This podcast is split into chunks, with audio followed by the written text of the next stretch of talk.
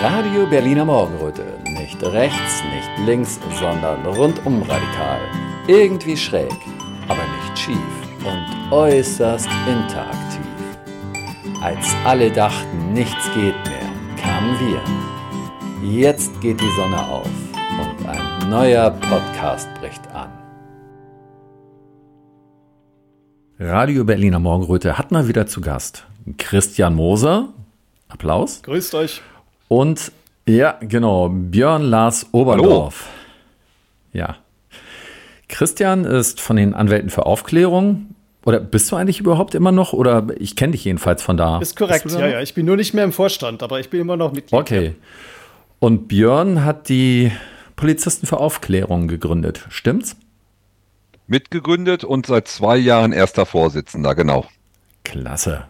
Dann habe ich ja die richtigen Leute hier. So, Ihr wart ja schon mal bei mir zu Besuch, deswegen äh, komme ich jetzt gleich mal auf das letzte Wochenende zu sprechen. Ihr seid dabei extra nach Berlin gekommen zum Corona-Symposium im Bundestag. Hat sich die Reise gelohnt? Auf jeden Fall hat sich die Reise gelohnt. Das war eine großartige Veranstaltung. Da waren sozusagen die wissenschaftlichen Größen der Corona-kritischen Bewegung vor Ort und haben vorgetragen zu verschiedenen Themen, die die Corona-Maßnahmen betrafen. Und das war ein großes Gefühl, ich glaube, von allen Beteiligten, dass man jetzt an einem Strang zieht. Ja, also ich bin ja zum Schluss dazugekommen, als alles vorbei war, dann wart ihr noch im Restaurant und dann habe ich mich da an der Stelle einfach eingeklinkt, also beim gemütlichen Teil und dann habe ich da noch ein bisschen zwischen den Wissenschaftlern gesessen und das war echt der Hammer. Also ich habe so jedes dritte Wort ungefähr verstanden von dem, was sie geredet hatten. Aber mir irgendwo ist einem schon klar gewesen, dass man das da mit geballter Kompetenz zu tun hat, ne? Und aber auch witzigen, humorvollen, sympathischen Menschen. Also nicht so, wie man sich das früher vorgestellt hat, so ein ernst reinblickender Mensch im weißen Mantel mit dicker Brille ähm, und ähm, der denn jetzt überhaupt komplett unkommunikativ äh, ist. Ne? Das waren richtig sympathische Menschen. Habt ihr euch auch mit denen mal so ein bisschen persönlich unterhalten? Seid ihr dazu gekommen? Wir haben gerade in den Pausen sehr, sehr viele persönliche Gespräche gehabt. Manche waren am ja auch persönlich bereits bekannt, andere hat man vor Ort das erste Mal quasi live kennengelernt. Und du hattest Chris ja gerade die Frage gestellt oder uns beiden, ob die zwei Tage sich gelohnt haben. Mhm. Auch aus meiner Sicht haben sie sich auf jeden Fall gelohnt, denn wir haben ja Untersuchungsausschüsse im Landtag des Landes Brandenburgs zwei und der Bundestag hat ja leider gegen einen Untersuchungsausschuss bezüglich der Zeit seit März 2020 erstmal gestimmt. Und dieses Symposium war jetzt quasi das, was einem Untersuchungsausschuss aktuell auf Bundesebene am nächsten kommt. Und das war sehr, sehr interessant, auch von den, nicht nur von den Referenten, sondern auch von den Zuschauern, von den Gesprächen, auch von der Abendveranstaltung, die du gerade erwähnt hast, aber auch noch eine Abendveranstaltung im Deutschen Bundestag am Samstagabend. Mhm. Also es war rundum gelungen. Es waren sehr qualitativ hochwertige Vorträge, sehr sachlich, rein faktenbasiert, rein wissenschaftlich belegbar und ein, zwei Medien waren auch vertreten aus den sogenannten Leitmedien, sonst aus den alternativen Medien. Und vielleicht können wir gleich ja noch etwas mehr zu bestimmten Details sagen. Ja, das wäre schön. Vor allem waren da tatsächlich Leitmedien da? Davon wusste ich gar nichts. Welche wisst ihr denn? Also von den öffentlich-rechtlichen Medien war niemand da, von den Qualitätsmedien Medien im weiteren Sinne habe ich da auch niemanden wahrgenommen, bis auf RBB hieß es so, dass die wohl da waren. Ansonsten waren aber wichtige Größen von den alternativen Medien vor Ort und haben auch berichtet, haben auch sehr umfangreich berichtet, viele Interviews gemacht. Und ich bin auch noch sehr gespannt, äh, wie denn sich die Berichte aus diesen Veranstaltungen dann in der nächsten Zeit verbreiten werden. Ja. Das ist unglaublich wichtig, ne, dass also nun nachgearbeitet wird, zumal es keine Live-Übertragung gab vor Ort. Also man konnte jetzt nicht dem, dem, äh, der Veranstaltung von außen beiwohnen und deshalb ist die Nachbereitung umso wichtiger.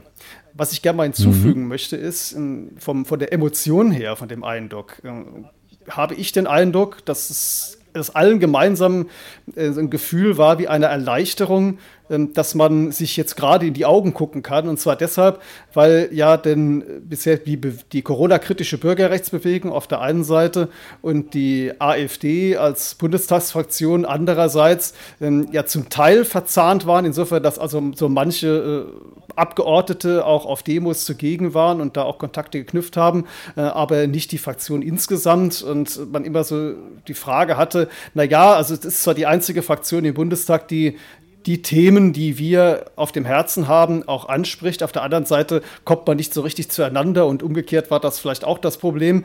Und wir haben, glaube ich, alle, das, das hat man sehr deutlich gesprochen oder unausgesprochen bemerkt auf der Veranstaltung, das Gefühl gehabt, dass da nun man ein Ende der Entfremdung äh, spüren konnte.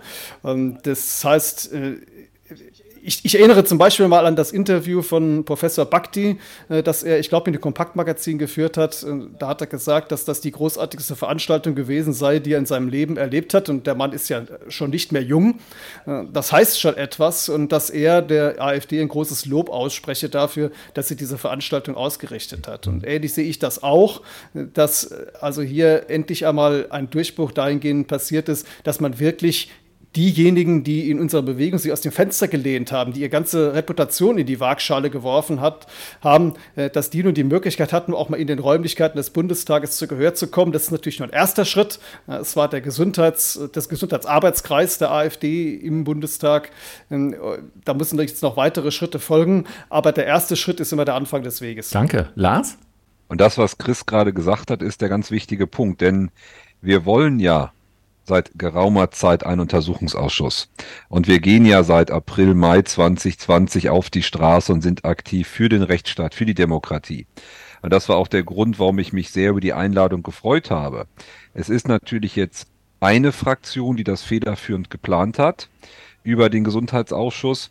Dennoch muss man erwähnen, es sind alle anderen Fraktionen eingeladen gewesen. Es waren die Leitmedien eingeladen, es waren der öffentlich-rechtliche Rundfunk eingeladen und es wurden auch viele Behördenvertreter eingeladen. Und ich habe mir überlegt, also mehr als nach Berlin zu reisen, in den Bundestag zu gehen, meinen Vortrag zu halten, ansprechbar zu sein, Interviews zu geben. Mehr kann ich nicht machen. Wenn das dann vom einen oder anderen nicht genutzt wird, dann sagt das ja vielleicht eher mehr über die Person aus als über mich. Und du hattest vorhin noch gefragt, wer noch da war. Es war die Berliner Zeitung war noch da. Und ich glaube, Stadtzeitung.org war auch noch vertreten.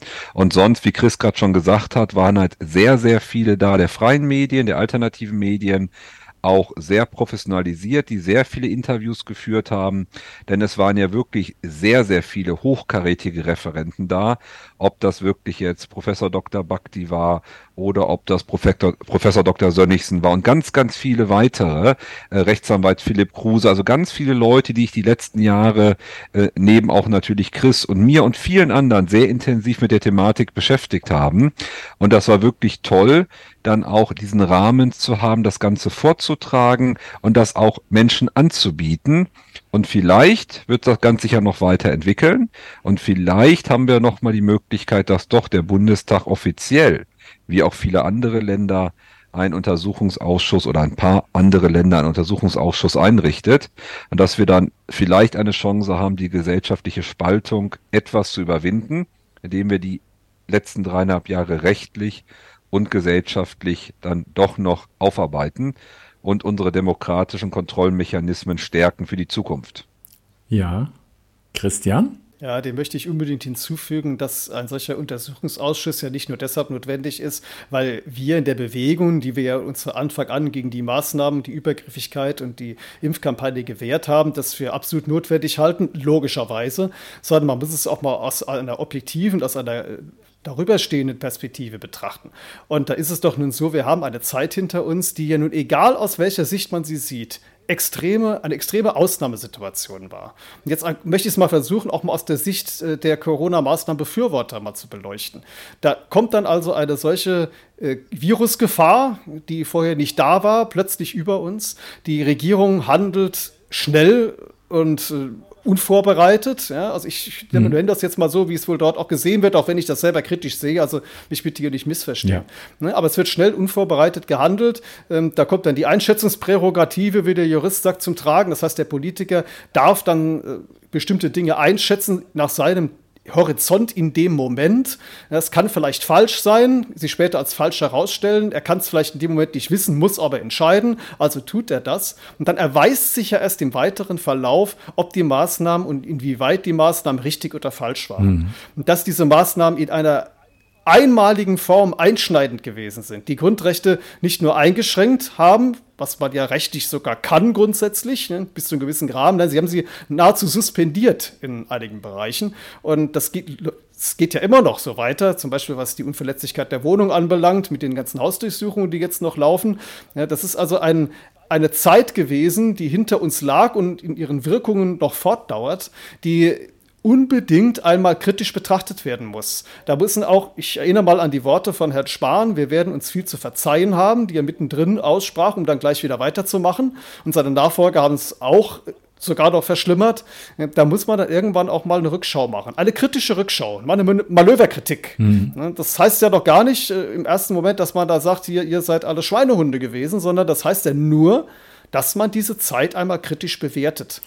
Dazu allein ist schon ein Untersuchungsausschuss notwendig, egal welche Perspektive man im Vorhinein darauf hat, sondern da muss man erstmal schauen, um Lehren ziehen zu können für die Zukunft. Denn wenn man wieder vor einer neuen Gefahr steht, muss man ja in der Lage sein, nicht nur zu, zu urteilen und zu entscheiden aus dem Moment heraus, denn man hat ja schon mal etwas erlebt und ist dann auch gezwungen, auf die Erfahrungen daraus zurückzugreifen. Das kann man aber nur, wenn man sich diese Erfahrung auch stellt und sie aufarbeitet. Genau. Also bevor ich jetzt Lars wieder das Wort gebe, ähm, das alles hast du jetzt gesagt, immer vorausgesetzt, ähm, ein Politiker ist wirklich gutwillig und fühlte sich von dieser Situation überrannt. Und immer vorausgesetzt, die haben äh, das getan, was sie für das Richtige gehalten haben, haben die äh, Situation nur falsch eingeschätzt, richtig?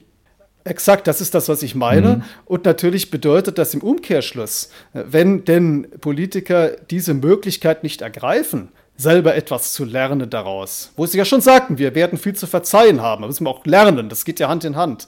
Wenn sie das dann nicht tun, dann ist allerdings doch der Schluss erlaubt, dass diejenigen Politiker offensichtlich entweder vorsätzlich handelten oder aber im Nachhinein kein Interesse daran haben, sich selbst zu hinterfragen, dann aber disqualifizieren sie sich für die Zukunft. In beiden Fällen aber laden sie Schuld auf sich, entweder im Vorhinein oder im Nachhinein.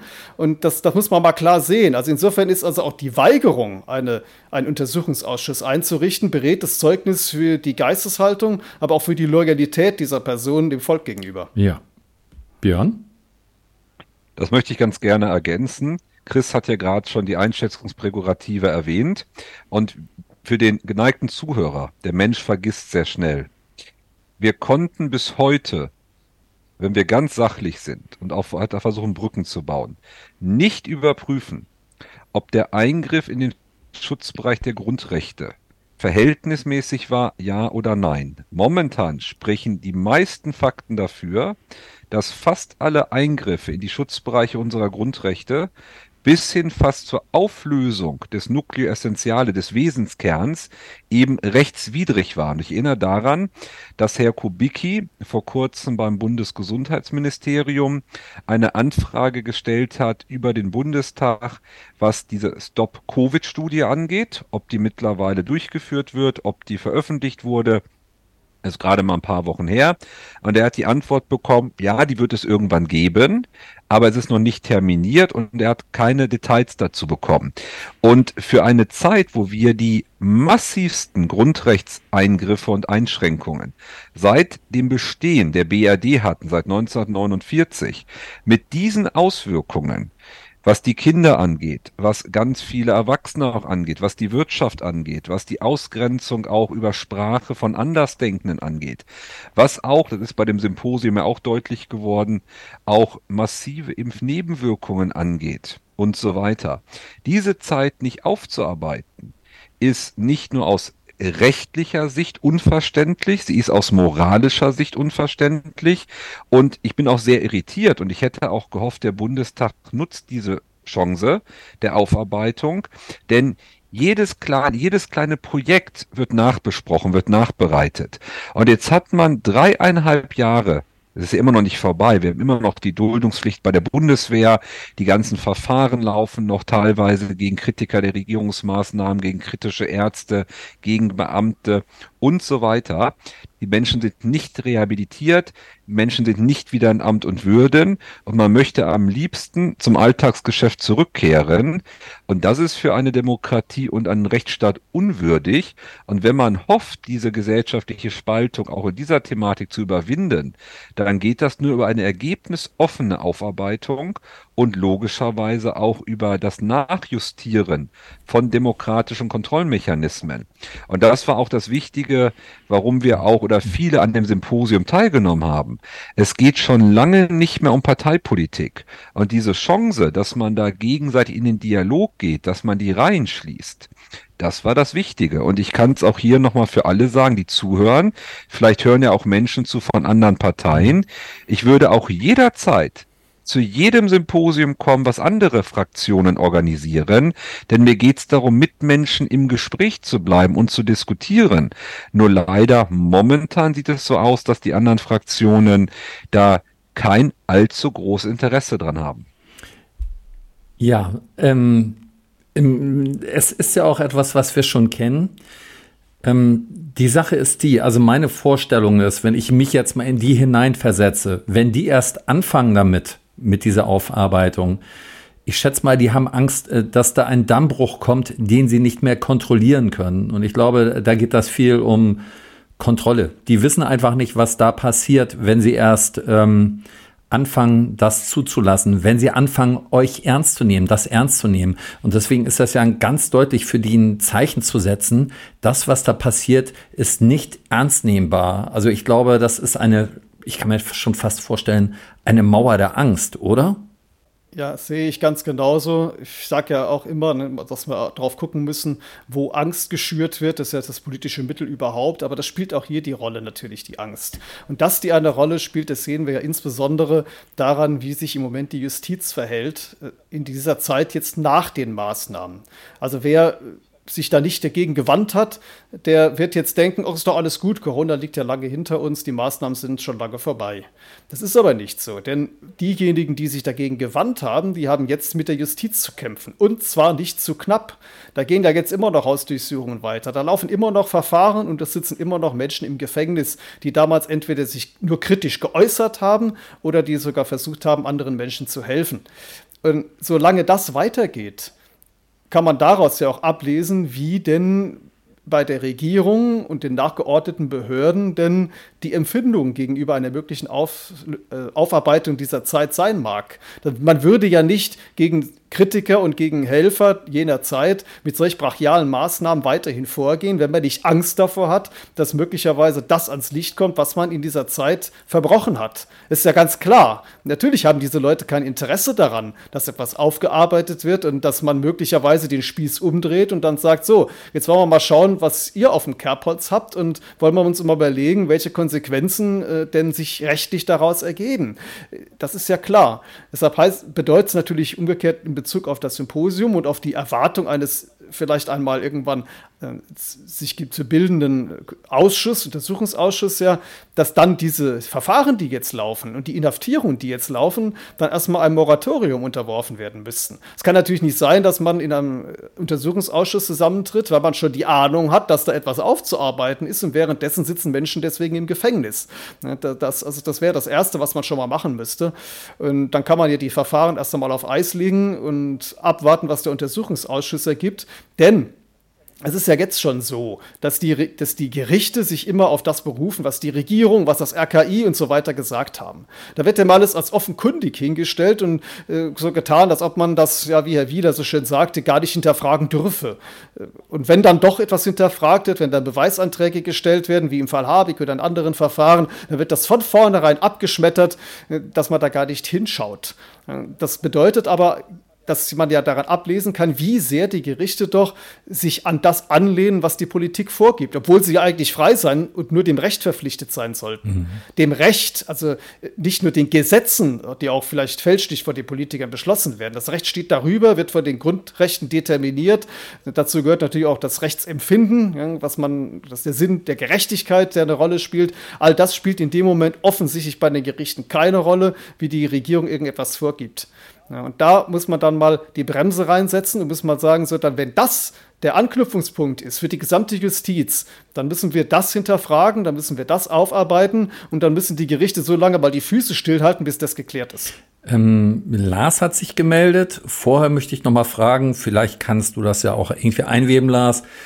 Ähm, was haben wir noch für Möglichkeiten, Brücken zu bauen oder den Leuten die Angst zu nehmen vor der Aufarbeitung? Ist das überhaupt realistisch in irgendeiner Form oder geht das letztendlich nur darum, ja, muss man die Leute irgendwie besiegen? Muss man die im Kampf besiegen? Oder gibt es da wirklich die Möglichkeit, Brücken zu bauen und gemeinsam aufzuarbeiten und das alles wieder irgendwie gemeinsam hinzukriegen? Es gibt, bevor ich zu meiner eigentlichen Wortmeldung komme, es gibt einen schönen Spruch. Der Rechtsstaat hat nicht zu siegen, er hat nicht zu verlieren, er hat zu existieren. Mhm. Und es würde schon vollkommen ausreichen, wenn sich wieder in allen Bereichen an Recht und Gesetz gehalten wird und auch überprüft wird, welche zivil- und strafrechtlichen Ansprüche im Raum stehen durch die letzten dreieinhalb Jahre. Und das ist genau das, was Chris gesagt hat. Dafür müsste man ja erstmal die Notbremse ziehen. Man müsste erstmal schauen, wo stehen wir überhaupt? Was ist der Status quo? Denn das ist das, was viele Leute vergessen und was vielleicht auch dann durch andere Konflikte überlagert wird. Ob jetzt Ukraine, Russland oder der Nahostkonflikt, gerade seit dem 7. Oktober. Der, die ganze Thematik Corona nicht nur die ganzen Verfahren, die Chris erwähnt hat, wo die Zukunft von Menschen zerstört wird, wirtschaftlich, aber auch strafrechtlich, wo wir eine massive Kriminalisierung von Kritikern der Regierungsmaßnahmen während Corona haben, sachliche Kritik, wo wir eine massive Zunahme der Hausdurchsuchung haben, wo wir massive Reputationsschädigen haben, wo Leute ihre Lehraufträge verloren haben, teilweise ihre Professuren, ihre Lehrstühle verloren haben, Kontokündigungen, teilweise wurden Mietverträge auch von Praxen gekündigt und auch teilweise von Kanzleien, wenn ich richtig informiert bin ganz zu schweigen von der Traumatisierung einer ganzen Generation. Das heißt, das sind, wir reden ja nicht von Kavaliersdelikten hier.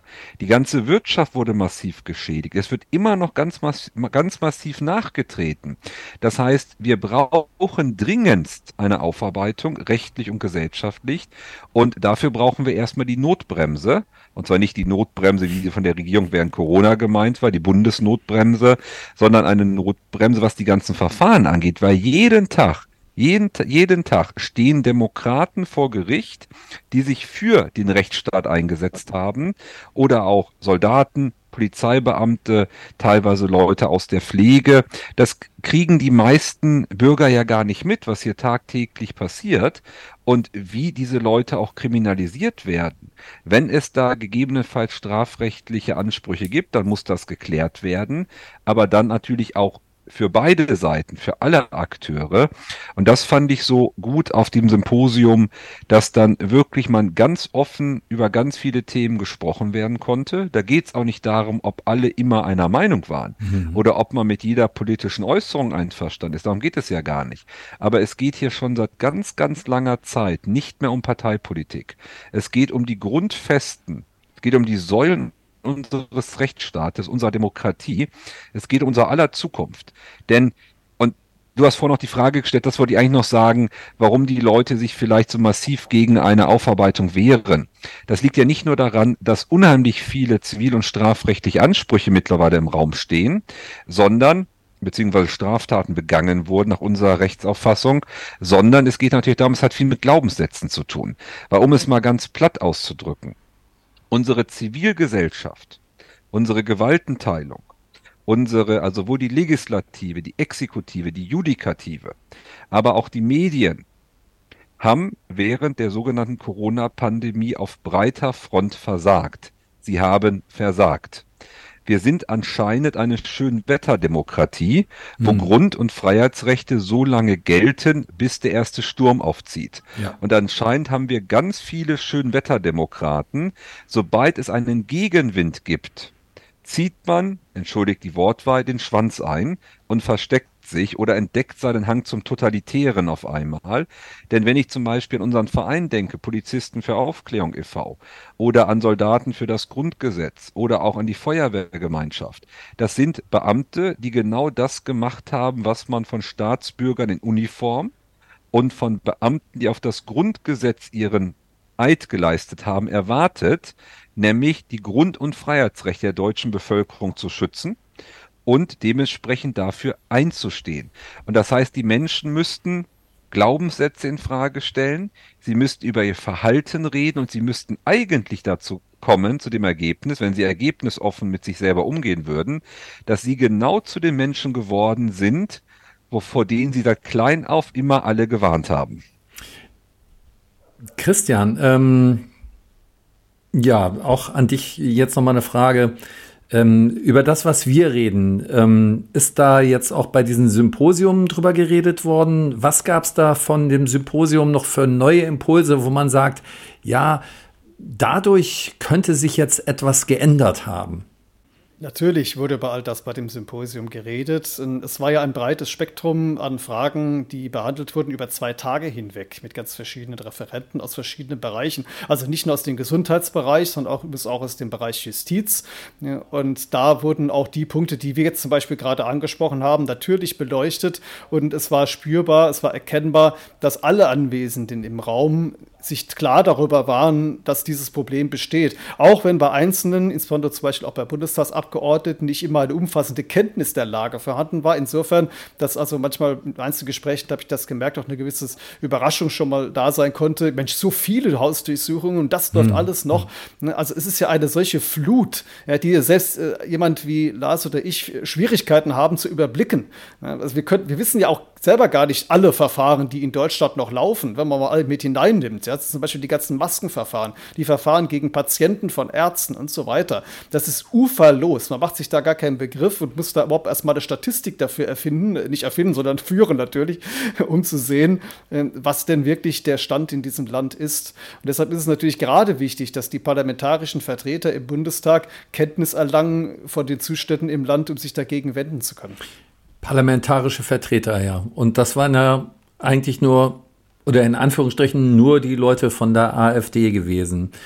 Ähm, da würde mich jetzt mal interessieren, ihr habt ja vorhin schon etwas äh, gesagt, dass man sich da näher gekommen ist. Nun, ähm, der allgemeine Widerständler denkt ja, naja, die AfD haben sich gesagt, ähm, da lassen sich jetzt toll ein paar extra Stimmen abgreifen. Also wenn wir da die einzige Opposition sind, dann können wir äh, den ganzen Widerstand hinter uns bringen.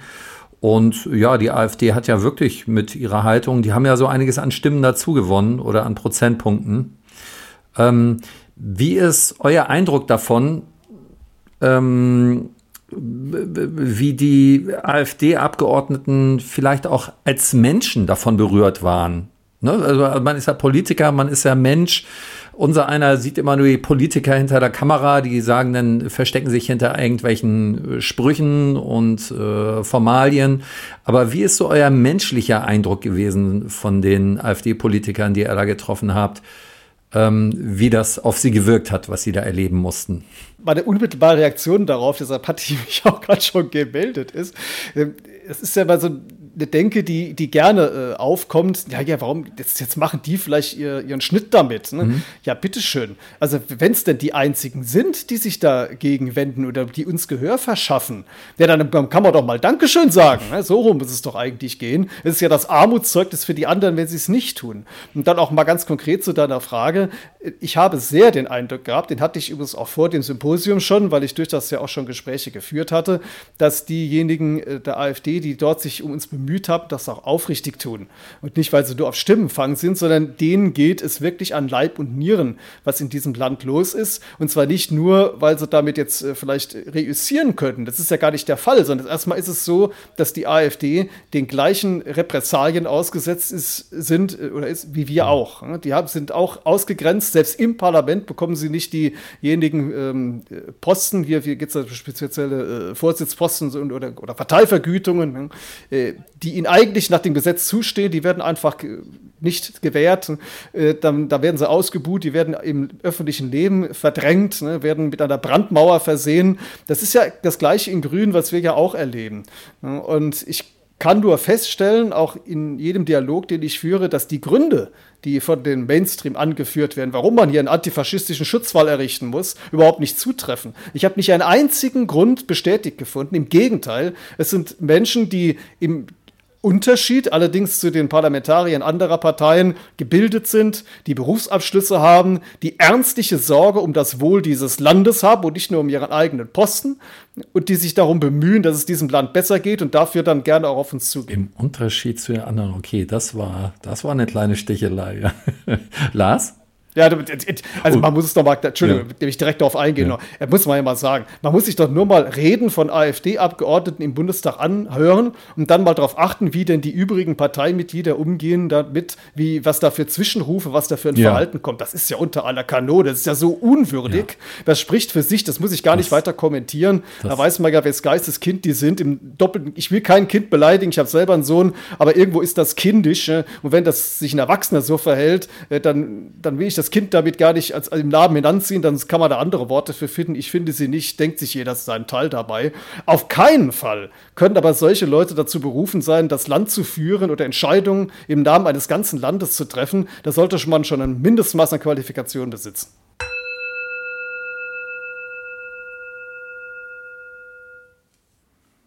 Liebe Hinhörer, Sicher ist euch bewusst, dass freie Medien wie zum Beispiel Radio Berliner Morgenröte nicht von der GEZ profitieren und ganz auf eure wohlmeinenden Spenden angewiesen sind. Wenn euch also gefällt, was euch bei RBM serviert wird, freuen wir uns über einen kleinen Anerkennungsbeitrag. Zahlungsmöglichkeiten gibt es am Fuße unserer Webseite. Danke, dass ihr mitmacht.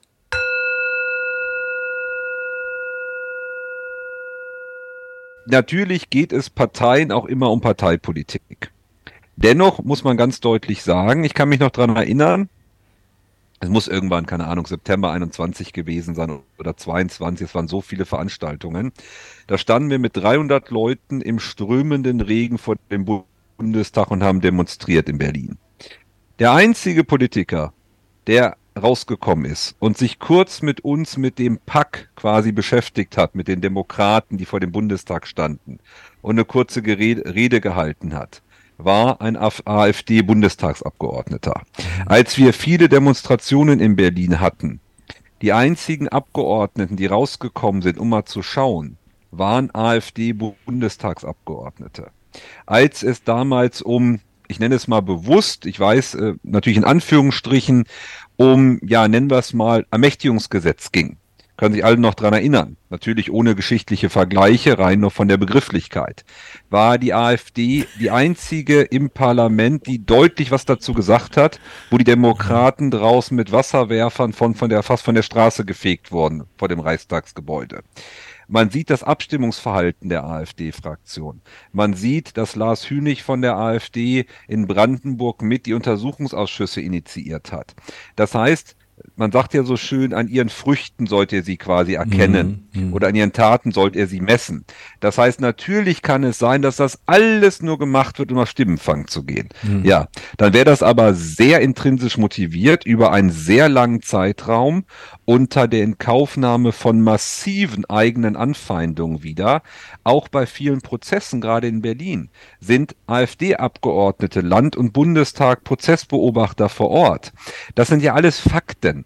Und die anderen Parteien der Ampelkoalition oder auch der CDU, CSU scheint es nicht wirklich darum zu gehen, sich mit der Demokratie, der Friedens- und Freiheitsbewegung auszutauschen und zu unterhalten. Und wir müssen nicht immer einer Meinung sein. Es geht nicht um Parteipolitik. Es ist überparteilich. Mhm, mhm. und auch die Menschen, die da waren, kamen auf den verschiedensten politischen Spektren. Ich bin so erzogen, man redet mit Menschen, nicht über Menschen. Und ich wäre ja unglaubwürdig als erster Vorsitzender vom Polizisten für Aufklärung, wenn ich offiziell über den Gesundheitsausschuss des Deutschen Bundestages, federführend durch die AfD-Fraktion natürlich, eingeladen werde, um meine Botschaft zu kommunizieren. Und ich weiß, es sind doch all die anderen Leute eingeladen. Und dann gehe ich nicht nach Berlin, Ich fahre da nicht hin, ich stelle mich nicht zur Verfügung, dann wäre ich ja unglaubwürdig. Weil natürlich gehe ich erstmal vom Positiven Menschen aus. Es hätte ja auch da es hätte ja auch sein können, dass ganz, ganz viele Abgeordnete anderen Fraktionen da sind. Vielleicht wäre auch ARD, ZDF vor Ort gewesen, hätten mich interviewt, hätten mir ganz viele kritische Fragen gestellt. Hätte ja alles sein können. Und ich wäre nicht da gewesen. Das heißt, mehr als die Reise nach Berlin anzutreten, mhm. sich vorzubereiten, mit den Leuten sachlich diskutieren zu wollen, das ins Parlament zu tragen, mehr können wir als Bewegung nicht tun.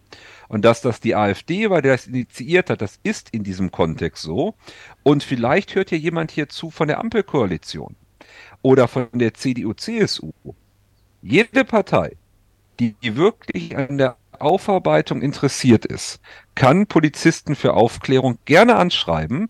Ich komme in jeden Kreisverband, ich halte überall meine Vorträge zum Zustand des Rechtsstaates, zu der massiven Zunahme Verstreckung Durchsuchungsbeschlüsse, zu der Kriminalisierung der außerparlamentarischen Opposition und zu diesem Hang zum Totalitären, den wir in den letzten dreieinhalb Jahren gemerkt haben. Und genauso haben wir anscheinend gemerkt, dass unsere Schicht der Demokratie sehr, sehr dünn ist, wie eine dünne Staubschicht, die man sehr schnell wegblasen kann. Mhm. Und ich rede da erstmal mit jedem drüber. Und natürlich gerade auch mit Parteien, die im Bundestag und in allen Landtagen vertreten sind.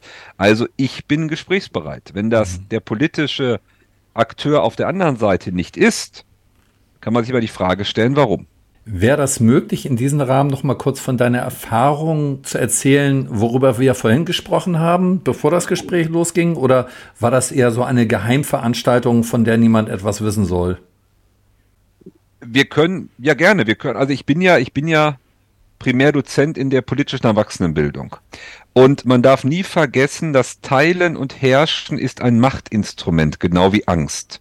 Und mit den Leuten, mit denen ich rede, auch in meinen Seminaren, mit den Leuten, mit denen ich rede, auch in, auf der Straße, wenn ich mit ihnen sachlich reden kann und ich auf sie zugehe und das Framing außen vor gelassen wird und wir haben einen, ja, einigermaßen geschützten Bereich, auch teilweise ohne Dienstvorgesetzte.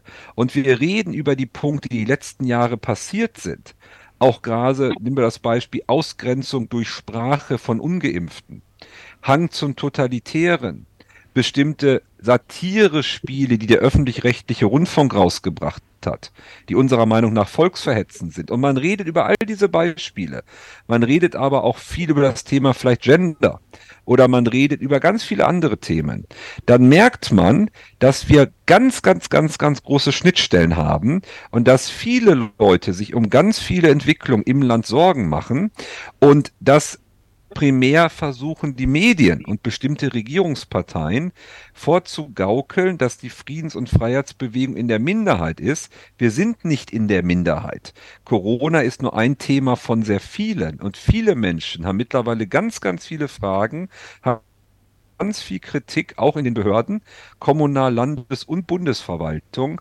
Und das ist ja auch meiner Meinung nach der Grund, warum wir alle so massiv geframed und stigmatisiert werden, damit man ja nicht sich mit uns unterhält, damit man ja nicht mit uns die Reihen schließt.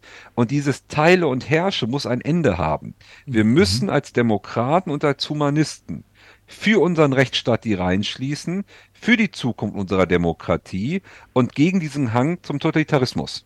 Genau, also äh, hinter den Kulissen passiert es schon. Ne? Das ist das, was du eben gesagt hast. Du hast ja konkret diese Gespräche geführt und die Grenzen, die Brandmauer, die verschwindet. Auf, einer, auf dieser Ebene verschwindet sie allmählich. Es wird da kommuniziert. Ne? Ich wollte das jetzt nur noch mal zusammenfassen, um das klar zu machen, weil das ja auch etwas ist, was Mut macht. Christian? Ja, ich würde gerne noch ergänzen. Erstens äh, der Frage, ja, sammelt die AfD vielleicht Stimmen durch mhm. so ein Symposium. Denke, worüber reden wir denn? Also, natürlich sammelt eine Partei Stimmen, natürlich sammelt ein Politiker Stimmen, mhm. dafür ist er ja da. Ich würde mich schon sehr wundern und ich hätte äh, größte Bedenken, wenn diese Abgeordneten nicht Stimmen sammeln würden, denn ohne Stimmen können sie nichts ausrichten. Das hoffe ich doch sehr. Also ich wünsche mir auch, dass die AfD-Abgeordneten, die hier guten Willens sind, dann auch Stimmen bekommen. Und da setze ich mich auch, soweit ich das kann, für die Sache gerne ein. Es ist ja nur die Frage, wofür sie denn die Stimmen sammeln, mhm. was sie ausrichten wollen. Also die Frage, sind sie aufrichtig an den Sorgen und Nöten des Volkes interessiert. Und dazu hat der Lars jetzt ganz viel gesagt, was ich nur unterstreichen kann. Es gibt ganz große Schnittmengen zu dem, was uns auch unter den Nägeln brennt. Und das ist das Zweite, was ich sagen wollte, es ist ja nicht nur aufs Corona-Thema beschränkt. Das hat der Lars eben auch schon anklingen lassen. Und das möchte ich unbedingt betonen, dass nicht der Eindruck entsteht, vielleicht beim Zuhörer, der sich vielleicht am Rande mit der Corona-Thematik beschäftigt hat, äh, das ist ja nicht ein Ausrutscher gewesen, dass jetzt plötzlich diese Corona-Maßnahmen über uns gebrochen sind, weil der man da nicht so richtig wusste, was los ist und mal dieses, diese Lesart, die ich vorhin zitiert habe, mal äh, nochmal aufzugreifen. Sondern es ist ja so, dass sich diese, diese, ja, der Lars hat es schon treffend Totalitarismus genannt, dass diese einseitige äh, das einseitige Beschließen und Durchdrücken von Maßnahmen sich ja durchzieht durch sämtliche Thematiken. Ja, wir können ja auch in die letzten Jahrzehnte hin zurückgehen und, und das immer wieder feststellen. Wir kennen das bei dem Multikulturalismus, bei der Zuwanderungsfrage, dass da immer nur eine Meinung moralisch vertretbar sei und die andere nicht, obwohl es da ganz viele Schattierungen und ganz viele Problemfelder gibt, die ja äh, selbst die Herrschaften, die das vertreten haben, ja heute unter anderen Vorzeichen wieder einholen.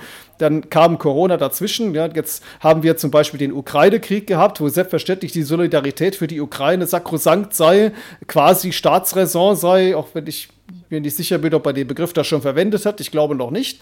Äh, und man hat dann jede, jede, jeden Verweis darauf, dass man vielleicht den Frieden nur durch Verhandlungen bekommt, damit abgehalftert, dass das dann also Verständnis für Russland sei oder vielleicht sogar noch ein schöne Reden eines angeblichen Angriffskrieges. Das, das, ist, das sind ja alles äh, Mittel, mit denen man eine Diskussion abschnürt, die aber dringend notwendig ist für, eine, äh, für einen demokratischen Staat. Und das geht jetzt heute beim Nahostkrieg weiter, wo man dann ein, eine Staatsräson verkündet, was ja nichts anderes heißt, als dass dieses Narrativ und der Anspruch nun kritiklos äh, eine bestimmte Politik Politik eines anderen Landes unterstützen zu wollen, über das Recht über die Grundrechte und damit über die demokratische Verfasstheit stellt. Das ist der Begriff Staatsräson. Staatsräson heißt, was wir machen, ist gegen das Recht, das ist gegen eure Grundrechte. Wir machen das aber, weil das die Staatsräson eben gebietet. Muss man sich mal klar drüber werden. Und das ist nichts anderes als Maßnahmen, die eben nicht hinterfragt werden dürfen. Das ist also eine Blaupause für alles, was wir hier erleben. Und deshalb auch ist es so wichtig, dass wir diese Zeit aufarbeiten und dass, das, dass diese Aufarbeitung nicht außerhalb des Parlaments, sondern demnächst auch bitte im Parlament stattfindet. Da wo die Entscheidungen ja herkommen, äh, damit wir endlich einmal diese, diese Art äh, der Politik durchbrechen und bei endlich wieder zu demokratischen Verhältnissen kommen. Ja, ja, das mit der Blaupause, finde ich, war auch sehr gut sichtbar, als äh, der Nahostkonflikt ausbrach. Fast reflexartig haben wir genau dasselbe gemerkt wie bei unseren Demonstrationen damals. Äh, Demonstrationen wurden verboten unter dem Vorwand der Sicherheit, also eigentlich der Gesundheit, könnte man sagen. Und ähm, friedliche Demonstranten wurden teilweise niedergeknüppelt. Ähm, Familien waren da, äh, die geschlagen und mit Tränengas behandelt wurden. Und äh, ein Großteil der Presse hat immer nur die Demonstranten gefilmt, die gerade wütend geguckt hatten, rumgebrüllt hatten oder vielleicht auch in gewissen Bereichen dann eben auch äh, Stress gemacht hatten. Aber diese große Masse an friedlichen Demonstranten ist da nicht gesehen worden. Also wenn du von der Blaupause redest, das ist ja eins zu eins eine Schablone da gewesen, die da angewendet wurde. Lars? Ich muss noch ganz kurz eine wichtige Ergänzung machen zu den Sachen, die Chris gerade gesagt hat, die ja hm. sehr, sehr, wichtig sind. Nochmal, es geht nicht darum, ob auch Chris und ich immer einer Meinung sind. Hm. Es geht darum, dass es um die Grundfesten unseres Rechtsstaats geht. Und äh, ich habe das, glaube ich, schon mal gesagt, aber es hört ja nicht vielleicht jeder jedes Mal zu. In demokratischen Systemen entwickelt sich die Willensbildung von unten nach oben. Von unten nach oben. Von der Bevölkerung in die Politik über gewählte Volksvertreter. Ich vertrete als erster Vorsitzender eine juristische Person, nämlich den Verein, der deutschlandweit vertreten ist. Die AfD ist im Bundestag. Unsere Beamten leisten ihren Amtseid auf das Grundgesetz für das gesamte deutsche Volk. So, dann lädt mich als Vertreter einer juristischen Person, der ganz viele Polizeibeamte vertritt, aber auch Feuerwehrleute, teilweise Soldaten, Justizvollzugsangestellte, eine aus meiner Sicht, solange das Gegenteil nicht bewiesen ist, eine demokratische Partei, die legitim demokratisch gewählt wurde und ja mittlerweile auch von teilweise sehr, sehr vielen Menschen in Deutschland vom Souverän die im Landtag gewählt wurde, die in den Bundestag gewählt wurde, lädt mich in den Bundestag ein. Und ich würde diesem Ruf nicht folgen, dann hätte ich ja ein sehr merkwürdiges Demokratieverständnis, denn ich sehe ja ganz genau, wie leider auch teilweise der polizeiliche Staatsschutz, aber auch der, Polit der Verfassungsschutz sowohl auf Bund als auch auf Landesebene instrumentalisiert wird. Das merke ich ja ganz konkret an meiner Person. Und mhm. ich weiß sehr genau, was ich tue und was ich nicht tue. Ich weiß sehr genau, aus welcher politischen Ecke ich komme. Ich weiß sehr genau, was ich sage und ich weiß, was über mich behauptet wird. Und ich mache mir von Menschen gerne selber ein Bild. Wer sagt mir denn nicht, dass ganz, ganz viele Dinge, die auch über die AfD andauernd behauptet werden, nicht dem gleichen Framing entspringen, was man die letzten dreieinhalb Jahre auch gegen die Friedens- und Freiheitsbewegung benutzt hat. Denn Propaganda ist die Seele des Kampfes. Und die Stigmatisierung, die Kriminalisierung, die Etikettisierung, die haben wir die letzten dreieinhalb Jahre massiv am eigenen Leibe gespürt. Und Chris hat gerade gesagt, die Themen sind ja teilweise austauschbar. Flucht und Asyl, Migration, Thema Corona, Ukraine, Nahostkonflikt, zwischendurch Klima und so weiter und so fort. Das heißt, es geht ja eher um Debattenräume, es geht um Staatsräson, es geht darum, es geht um Deutungshoheit, es geht darum, was erlaubt ist zu sagen. Teilweise haben wir eine sehr massive Sprachhygiene. Und da ich merke, was auch mit meiner Person teilweise versucht wird, was mir unterstellt wird. Also ich habe weder auf diesem Symposium noch in den persönlichen Gesprächen, sowohl im Landtag NRW als im Bundestag in Berlin, irgendetwas mitbekommen, was über normale, und das ist überhaupt keine Wertung, normale rechtskonservative Position hinausgeht. Und rechtskonservativ ist ein ganz normales Spektrum in jedem Parlament dieser Welt.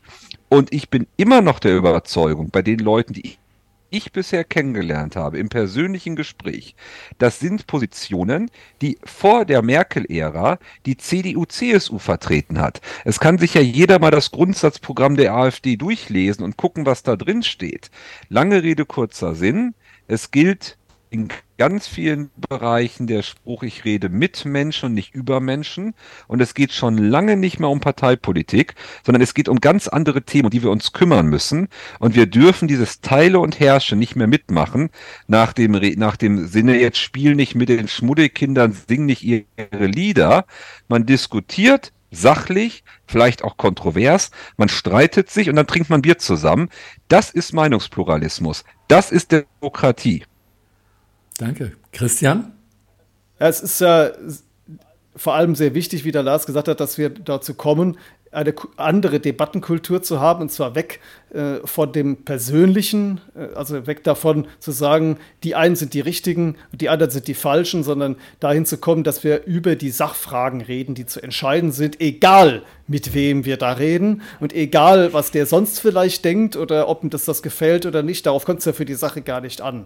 Und was ich beobachte in der letzten Zeit, eben nicht nur in Corona, da ganz besonders, aber auch in den anderen Themenfeldern, die jetzt gerade aktuell sind, ist, dass generell immer nur die Welt in Gut und Böse eingeteilt wird. Von vornherein. Das kennen wir schon von der Kirche von früher, das kennen wir dann von den Ideologien seit der Französischen Revolution und zuletzt von den Parteien. Und jetzt kommen auch immer wieder Narrative hervor aufgrund bestimmter Ereignisse, die nur in einer bestimmten Weise interpretiert werden dürfen und deshalb also auch nur bestimmte Schlussfolgerungen erlaubt sein. Das haben wir in der Ukraine erlebt. Da ist dann davon die Rede, dass also ein widerrechtlicher Angriffskrieg stattgefunden hat. Das mag vielleicht sein, aber die Interpretation des Angriffskrieges, eventuelle Vorgeschichte, Bedeutung in der ganzen Region darf gar nicht angesprochen werden. Da gilt die unbedingte Solidarität mit der Ukraine. Wer das nicht tut, ist dann schon Staatsgefährder. An dem Punkt muss ich schon sagen, dass natürlich Staatsgefährder doch wohl nur der ist, der den demokratischen Debattenraum beschränkt und abschafft. Denn das ist doch das Fundament unseres Staates. Und äh, dann weiter, wenn ich jetzt dann den Israel-Konflikt nehme, auch da haben wir den 7. Oktober, also dieses Terrorattentat, diese, diese fürchterlichen Ereignisse, die wir da gesehen haben. Und die werden nun genommen als Legitimation für alles Weitere. Also ich überspitze es einmal, um hier dieses, dieses Problem deutlich zu machen. Da werden jeden Tag Kinder Kinder umgebracht, werden bombardiert. Und dann heißt es, ja, aber das dürfen wir aber wegen des 7. Oktobers. Mhm.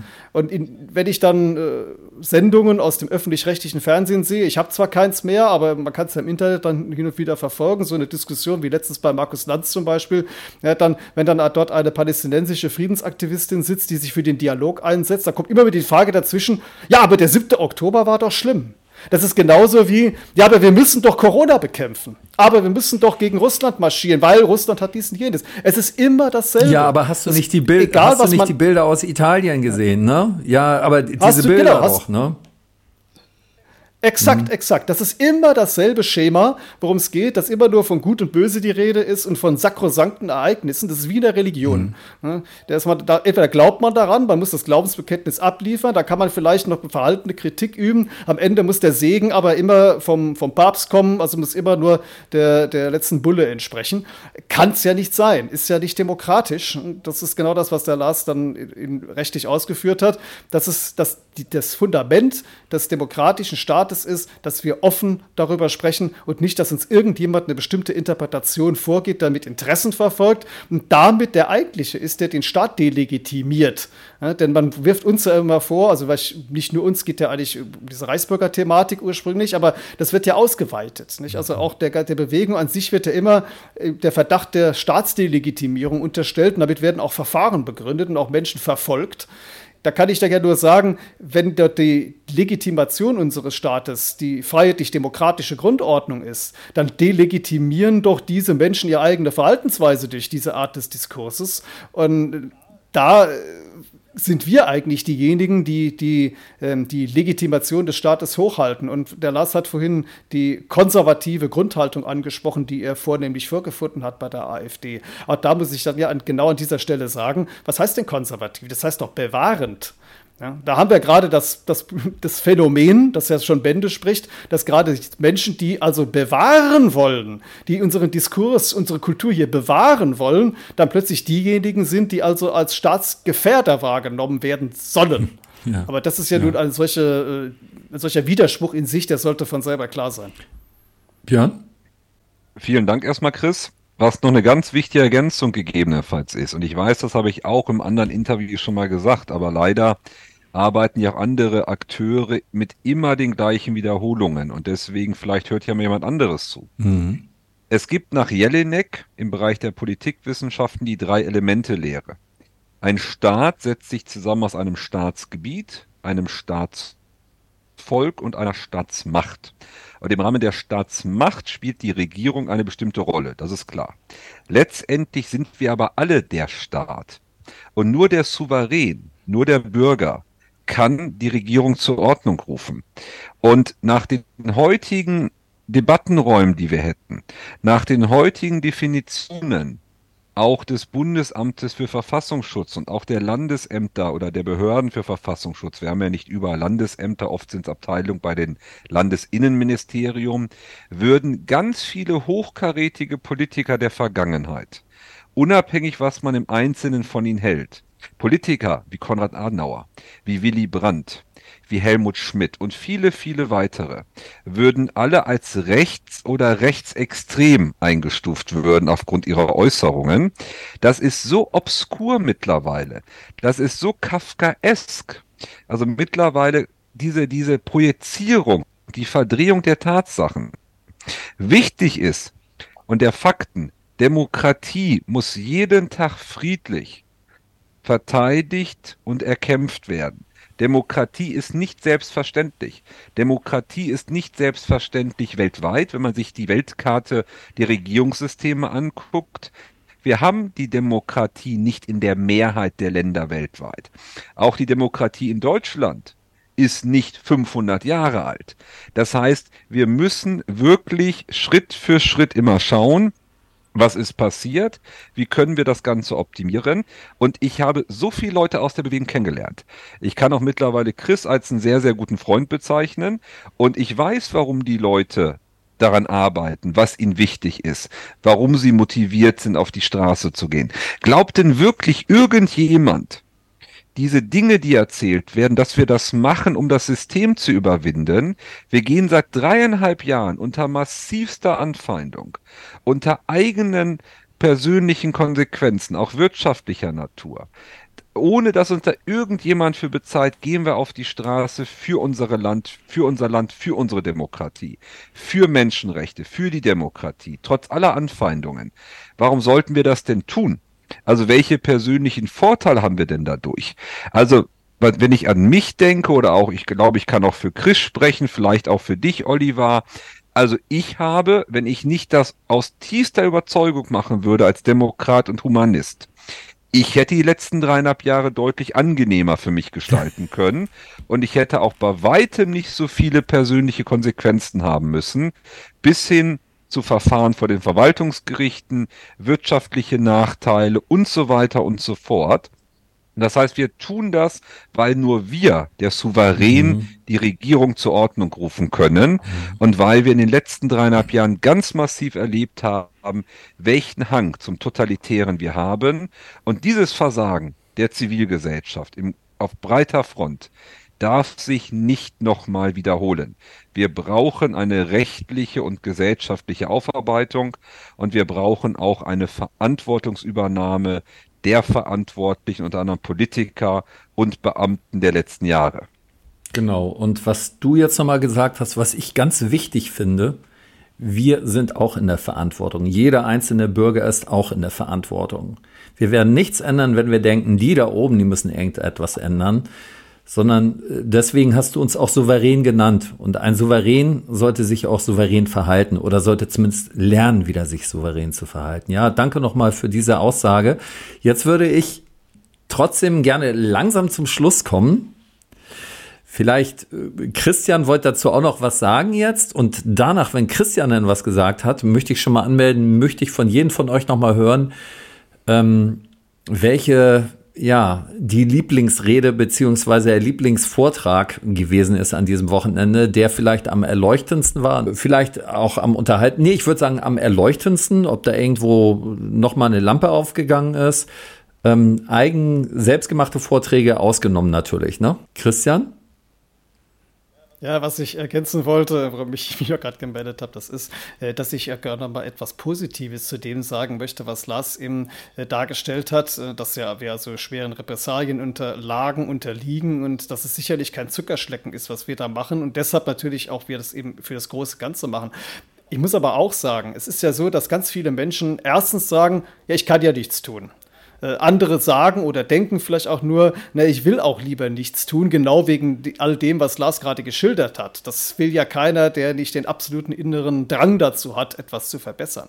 Nun geht aber all das, was wir verbessern möchten, ja alle etwas an. Denn dieser Druck lastet auf allen, auch der existenzielle Druck. Ich erinnere nur mal an die Wirtschaftspolitik in diesem Lande, die gerade herrscht und auch mit Ideologien und Glaubenssätzen begründet wird, nicht hinterfragt werden darf. Ähm, das heißt, jeder wird irgendwann davon eingeholt und ich glaube, es ist auch den allermeisten in diesem Land klar, äh, dass hier alles schief läuft, aber es gibt halt unterschiedliche Perspektiven auf die Möglichkeiten, äh, daran etwas zu ändern. Und nun sind Lars und ich ja auch nur einfache Bürger und haben äh, uns einfach engagiert.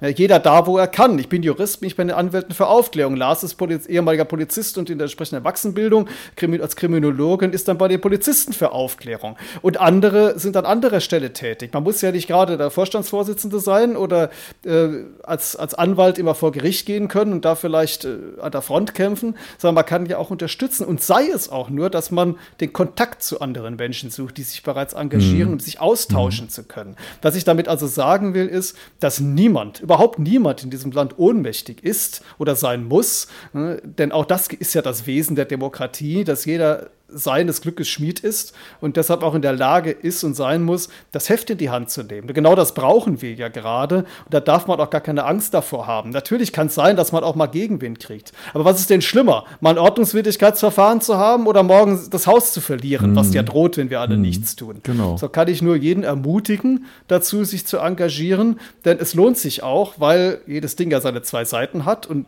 bei all dem Druck es ja auch dazu führt, dass Menschen zueinander finden. Dass man endlich mal frei reden kann, sich mal Luft machen kann mit all dem, was einen unterdrückt und was einen so ohnmächtig sich fühlen lässt. Das, das hat ganz schlagartig in dem Moment ein Ende, wo man mal vor die Tür tritt und sich mit Menschen trifft, spricht, sei es einfach auf eine Demo geht, sich da anschließt. Es finden ja in den meisten Städten montags immer Demos statt. Kann man ja mal hingehen, hat man schon den ersten Kontakt, wenn man sonst vielleicht Schwierigkeiten hätte, solche Kontakte zu knüpfen.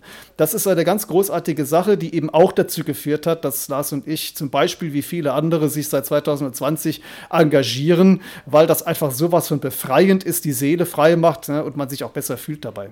Ja. Trotz all dem, ja. was uns blüht. Ja, das ist einfach äh, sehr lebendig. Es ist nicht bequem, aber es ist lebendig und das ist das, was zählt. Wir sind ja auf der Welt, um zu leben und um nicht, nicht um auf der Couch rumzuhängen.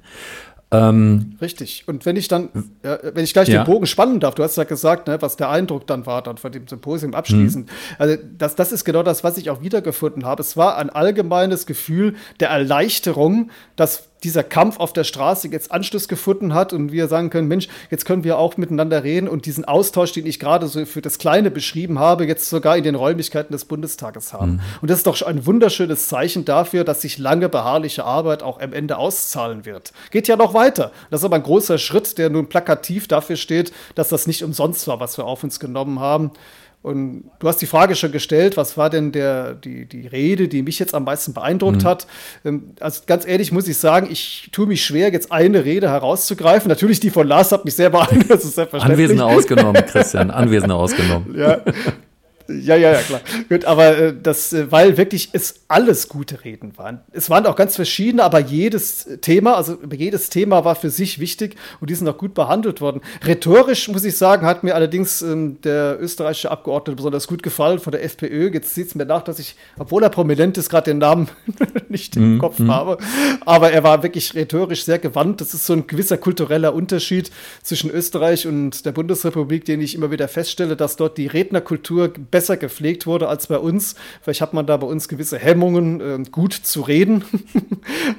Aber es war wirklich auch für die Herren Professoren Sondigsen und Kullen und so weiter, die also gesprochen haben, haben wirklich äh, uns den Eindruck vermittelt, dass auch die Lehre das wiedergibt, was wir fühlen und denken. Danke, Christian. Und jetzt noch ein letztes Wort von Björn, bitte.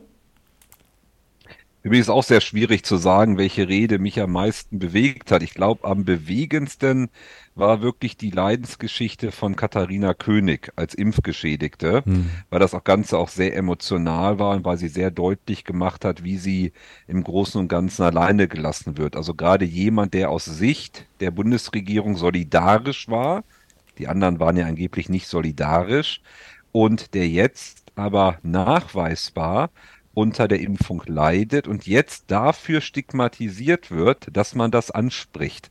Das fand ich wirklich sehr bewegend und das war auch bezeichnend für den Umgang auch mit uns in den letzten dreieinhalb Jahren und das wurde auch bei diesem Symposium deutlich.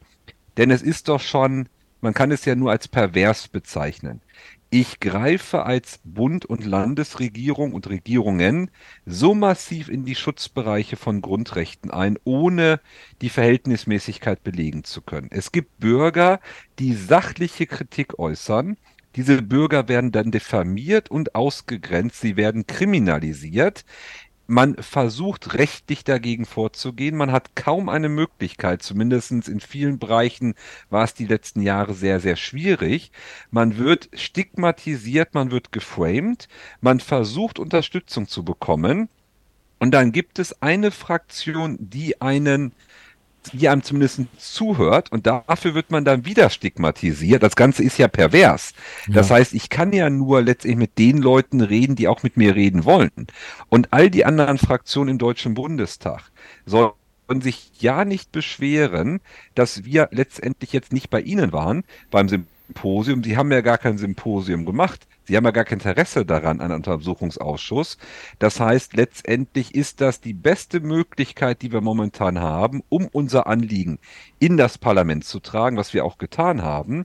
Und ja, Katharina König fand ich sehr bewegend. Ich fand aber auch, ich hoffe, ich spreche ihn richtig aus, es war auch ein älterer Rechtsanwalt vor Ort, der hieß Herr Hingerl, Rechtsanwalt Hingerl. Und ähm, der hat einen ganz, ganz tollen Vortrag auch gerade über das Thema Grundrechte gehalten. Ich bin ja auch äh, Politikwissenschaftler mit Schwerpunkt Verfassungsrecht. Und das Spannende war, er hat Stefan Habert zitiert. Jeder kennt Herrn Habert mhm. als Präsident unseres Bundes Verfassungsgerichts. Und Herr Habert hatte ja sinngemäß gesagt, die Grundrechte sind nicht suspendiert, sie gelten nur anders als vorher. Das sind, ist ungefähr genauso cool, diese Aussage wie von Robert Habeck zum Thema Insolvenz oder Firmen, die nicht mehr geöffnet haben oder Insolvenz anmelden mussten und nicht mehr verkaufen können. Und die, der Vortrag fand ich sehr, den Vortrag fand ich sehr, sehr gut. Aber es ist wirklich sehr, sehr schwierig, denn es waren so viele hochkarätige Referenten da, aus so vielen verschiedenen Bereichen. Und das ist sehr schwierig, wirklich zu sagen, was einem am besten gefallen hat. Ja, es war auf jeden Fall rundum ein gelungenes Wochenende. Aber auch da gebe ich Chris vollkommen recht. Das kann nur der erste Schritt sein auf einem sehr langen Weg.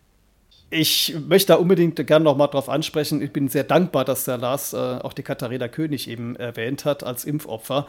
Ähm, denn das ist ja nun mal das, äh, das moralische Menetekel eben jener Zeit und jener Entscheidungsträger. Äh, denn es hieß ja damals, man soll sich aus Solidarität impfen allein in diesem Slogan steckt ja schon drin, dass man irgendwo sich ja schon klar war, dass dies mit der Wirkung dieser Impfung vielleicht äh, nicht ganz so weit her sein könnte. Ähm, ob nun die Schäden schon einkalkuliert wurden, will ich mal dahingestellt sein lassen. Tatsache ist aber, dass gerade in diesen Solidaritätsgedanken viele sich haben impfen lassen. Und wenn dann nun jemand wie Katharina König dann einen Impfschaden davonträgt, und der war massiv, also wer sich mal mit ihrem Fall befasst, und das kann ich jedem nur raten, um mal bewerten zu können, worum wir hier, worüber wir hier wirklich reden, äh, der wird erschüttert sein.